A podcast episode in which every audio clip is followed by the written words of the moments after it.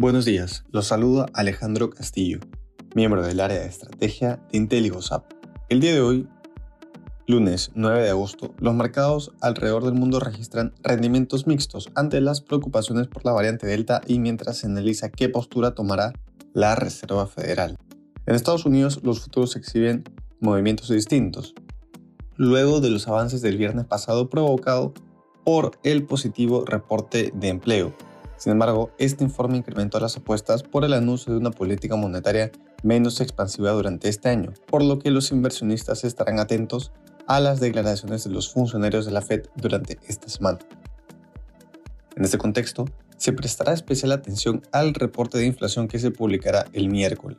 Por otra parte, se reportó que los senadores esperan aprobar el paquete de infraestructura introducido hace días esta semana para poder enviarlo a la Cámara de Representantes durante las siguientes semanas. En la eurozona, las principales bolsas del bloque, mayoría, exhiben retrocesos. Estas caídas se dan ante el descenso en los precios de los commodities, particularmente en el precio del petróleo. Datos económicos que sorprendieron a la baja en China generaron la preocupación de que la demanda por estos productos podría verse afectada en el corto plazo. Reportes corporativos publicados durante el día que sorprendieron a la baja también contribuyeron con el pesimismo de la jornada. Sin embargo, hasta el momento, la temporada de ganancias corporativas europeas ha sido muy positiva. En Asia, los índices de la región cerraron con rendimientos diferenciados. El Hang Seng culminó con ganancias debido al incremento en los precios de las acciones bancarias y de propiedad.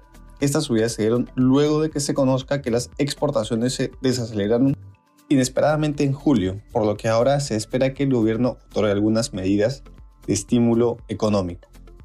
De otro lado, el Nikkei japonés se mantuvo cerrado debido a un feriado nacional. En cuanto a commodities, el precio del oro cae ante la mayor fortaleza del dólar registrada desde el viernes. Por otra parte, los precios del cobre y el petróleo retroceden por la desaceleración económica registrada en China. Muchas gracias por su atención y si tuviera alguna consulta no duden en contactarnos.